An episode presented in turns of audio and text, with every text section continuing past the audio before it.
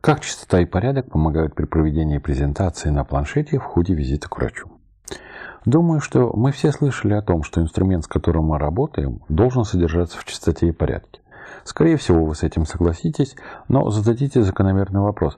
А какое отношение это имеет к планшету? Самое прямое. Как известно, встречают по одежке. И в роли этой самой одежки выступает рабочий стол планшета. Или то, что доктор на нем увидит или не увидит, но составит свое представление о нас.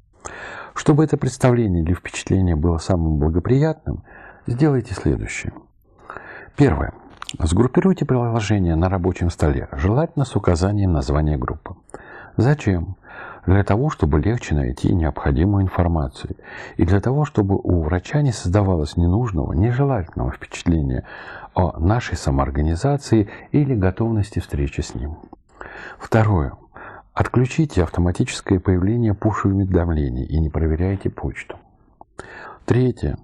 Как это не банально звучит, но чистый экран – это почти полдела. Следовательно, почистите экран перед визитом. Имейте для этого специальную салфетку с микрофиброй.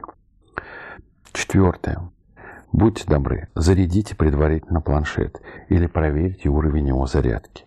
Имейте для этого с собой всегда переносной источник питания – ПАО-ПАК, который поможет вам в трудную минуту. Пятое. Отключите, пожалуйста, переход планшета в спящий режим. Шестое.